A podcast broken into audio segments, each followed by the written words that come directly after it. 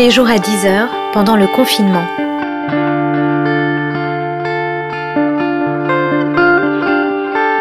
Journal de la peste par Aurélie Ruby.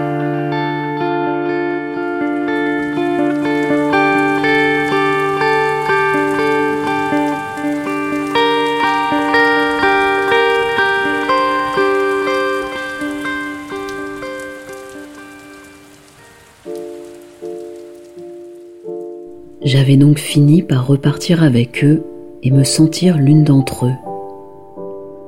Chaque soir, je leur disais C'est irrationnel d'être encore là avec vous les gars, mais je me sens bien. Cela dura quelques jours, durant lesquels je partageais avec eux le stop, la glane de la nourriture chez l'habitant ou dans les commerces, les calumets de la paix roulés par Luc dès le matin, la belle étoile, les blagues, nous dormions tête bêche sur une bâche au bord du Tarnon à Florac, sous un pont à Saint-Jean-du-Gard, dans un champ à Avignon. Paul découvrit un jour que j'avais un air de Manon, ou autant dire que j'étais une femme, ce qu'il n'avait pas remarqué avant de me voir me baigner, semblerait-il. C'est l'âge qui fait ça. Je lui fis lire à haute voix le livre que j'avais en poche, une lettre de Jeanne Serna à son amant l'être spirituel, qui parle d'une sexualité débridée, une sexualité d'avant le sida qui a changé toutes les pratiques. Il y a des virus qui changent les pratiques. En lisant au bord de l'eau, Luc se laisse prendre par la passion et crie le texte. Il est entre Romère et le cercle des poètes disparus. C'est un scénario que je trouve pourtant inédit Ernest passe son temps dans l'eau à onduler comme une sirène. Il tente chaque soir en vain de dormir dans son hamac. Il fait trop froid ou bien la pluie est menaçante. Mais le hamac donne un goût de Caraïbes aux îlots que nous trouvons. La dernière nuit, blotti entre Solal et Paul, le premier m'effleure la main et je lui rends la caresse. J'aimais sentir leur souffle et la chaleur de leur corps dans les duvets près de moi. Ils étaient entièrement eux-mêmes, comme si je n'étais pas présente, et pourtant m'offraient exactement l'attention, la douceur dont j'avais besoin, juste, ni plus ni moins. J'étais prête à les suivre encore au bout du monde, mais c'était leur tripe, et je ne voulus pas le leur voler. Le voyage est un arrachement perpétuel. Il a sa respiration propre. Lorsque nous arrivâmes à Avignon, je redécouvris la ville.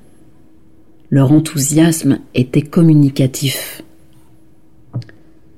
C'est la première fois que je vois Avignon sans festival. Mes professeurs de théâtre m'avaient vivement déconseillé de m'y rendre, me prévenant qu'il était le creuset d'un productivisme et d'un marché que le métier se devait de questionner. Le festival avait perdu son essence populaire des débuts, j'avais compris qu'il était difficile d'en profiter quand on exerçait le métier. J'avais compris qu'il était difficile de goûter les bienfaits de l'art et de la culture quand c'est le milieu dans lequel on avait choisi d'évoluer. Étrange constat. Peu cohérent. Pourtant, je me souviens exactement de mon émerveillement la première fois que j'y ai mis les pieds la rue de la République s'ouvrait à moi comme un tapis rouge vers un monde extraordinaire. Les affiches recouvraient tous les murs de la ville, jusqu'au sol. Les affiches recouvraient même les affiches. J'appris plus tard qu'il y avait une guerre des affiches entre les compagnies. Je participais plusieurs fois à cette guerre.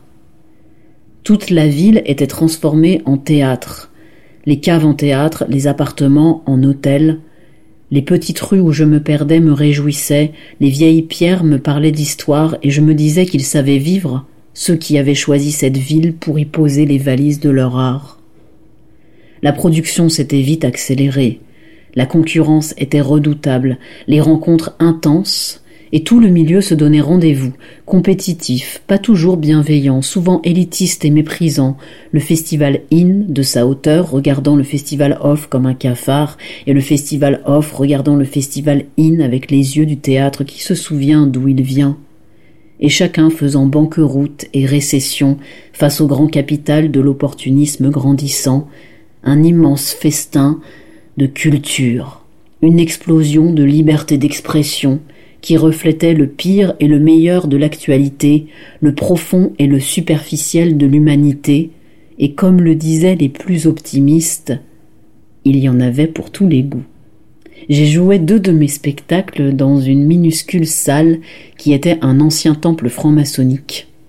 Les rencontres riches, le flot incessant, la chaleur prenante, trois, quatre spectacles par jour, les budgets percés, mais une sorte de joie grisante de l'habitude et de la sûreté de ceux que j'y retrouverais, malgré les batailles internes et les guerres d'ego. Les artistes détestaient donc tous Avignon, mais ils seraient morts qu'on le leur en privât. Est-ce qu'on choisit l'art parce qu'on aime l'art? On choisit l'art parce qu'on a l'intime persuasion qu'on ne peut rien faire d'autre Qu'il n'y a rien à faire d'autre de plus réjouissant? Intéressant Nécessaire Parce qu'on fuit la dureté du réel Ou bien parce qu'on veut en adoucir la rudesse Parce que peut-être on est fasciné par sa force de symbole, par sa liberté agissante, parce qu'on peut le choisir, parce qu'on y a accès. Face à ce constat, qu'est-ce qu'il reste à l'artiste si ce n'est le regard naïf et offert du spectateur Avignon, comme un rempart à l'ignorance. Avignon, comme un grand carnaval ancestral, envahissant et cathartique. La rue de la République est vide. Les murs sont nus. J'ai un souvenir qui me revient à chaque angle de rue. Ici, j'ai joué à la pétanque. Ici, j'ai embrassé un tel. Ici, j'ai évité un tel.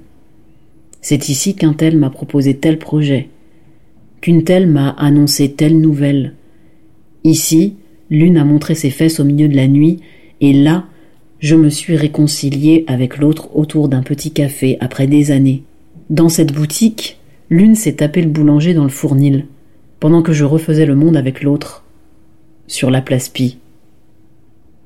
Ici, j'ai guetté tel metteur en scène faisant semblant de tomber sur lui par hasard, et là, j'ai couru dans la rue après celui-là qui menaçait de quitter le job au milieu du mois.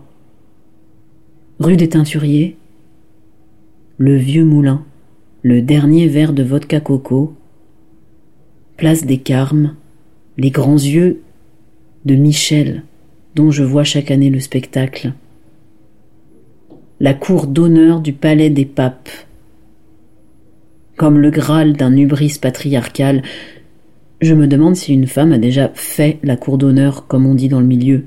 L'idée me paraît impossible mais du moins sur scène, j'ai pu être une autre et me moquer des rapports de domination. Le son de l'accordéon dans les petites rues pavées. Un effet fantomatique. Je suis les garçons dans leur exploration novice. Je découvre avec eux des recoins que je ne connaissais pas. Je ressens l'énergie intense, de la mémoire qui rôde, les tartines, les bières, les petites tables rondes des cafés, les glaces, ceux que l'on veut croiser, ceux que l'on fuit, les pieds et les mains pour obtenir des cartons passe-droit dans le bar du inn, les amis qui accueillent, ceux qui font la fête, ceux qui réseautent. Dans ce que l'on appelle le bar du inn, il y a une piscine vide. Les souvenirs du mois de juillet me parcourent. Je me demande quelle est cette vie que je mène, et que j'aime. Sur les remparts, nous nous exposons au vent, comme si nous en découvrions la puissance et la fraîcheur. Je crois que je n'ai pas été aussi heureuse depuis des années. Légère. La veille, nous avons récupéré les invendus d'une boulangerie. Il a fallu négocier avec les sans-abri du coin, qui furent adorables.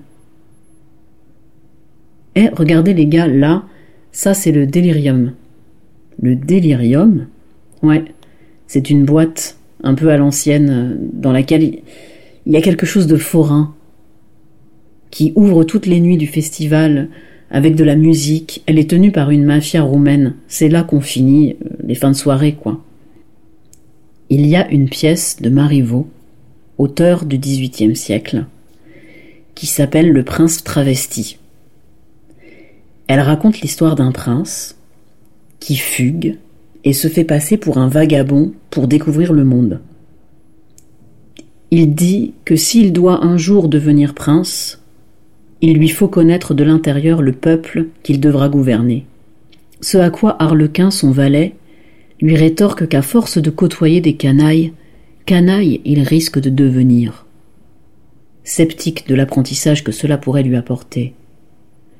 Évidemment, le prince, fort de la confiance et de la culture que lui ont permis d'acquérir sa condition d'origine, devient très rapidement le favori d'une princesse, qui est prête à l'épouser malgré sa petite condition, mais lui est à tomber amoureux d'une femme sur la route à laquelle il a sauvé la vie, bref. Il a une force de caractère particulière, une forme d'arrogance aussi. Être prince et devenir quelqu'un de conscient et de sérieux, ce n'est pas une évidence. Il y a de ces princes qui restent engoncés dans leurs draps de soie et méprisent le reste du monde. L'aventurier est une figure précieuse. Les gars, vous avez été durant ces quelques jours mes princes, et je vous en remercie. Vous allez me manquer. Vos chairs, vos énergies, vos rires, vos existences à portée de cœur vont me manquer. Pourtant je suis heureuse de me retrouver seule. Je suis seule, traversée et entièrement incomplète. Je suis allongée dans un champ aux abords de la ville où nous avons dormi la veille, sur l'île de la Barthelasse, blottie dans un duvet zéro degré, le nez vers les étoiles, entourée d'une chaîne de peupliers qui bruissent dans le douzef du sud, et une grosse étoile filante éclate sur le plafond de nuit sur lequel je colle mes espoirs perdus et mes désirs déchus. J'ai cette putain de chance de pouvoir être là, seul, dans ce champ, dormant à la belle étoile dans la ville de toutes les scènes de théâtre et de toutes les murailles, telle une guerrière se préparant au combat.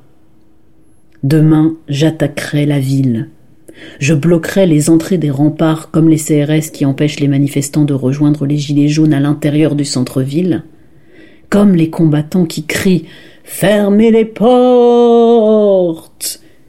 Et le son du pont-levis qui se soulève atteindra mon oreille, mêlé au chant du vent dans les feuilles des peupliers, comme je disais, ces peupliers qui ressemblent à des ombres dans la nuit éclairée par cette putain de lune que j'aime tant, cette putain de lune qui me rassure. Le pont d'Avignon est un demi-pont. Il ne permet pas de rejoindre l'autre rive. Il est lui aussi incomplet. Il me tend les bras. C'est l'heure de la gigue. Je me penche. La bougie s'éteint. Je suis le vent. Si je me lance, le saut sera magistral. J'entends Georges Bataille murmurer C'est jouer l'homme ivre, titubant, qui de fil en aiguille prend sa bougie pour lui-même, la souffle, et criant de peur, à la fin, se prend pour la nuit. Je suis la nuit. Ophélie, dans les pièces classiques, finit toujours par se noyer non?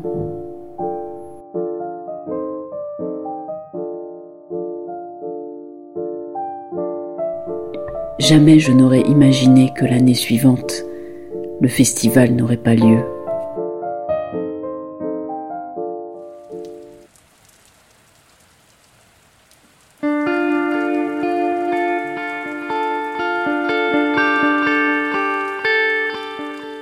Journal de la peste par Aurélie Ruby.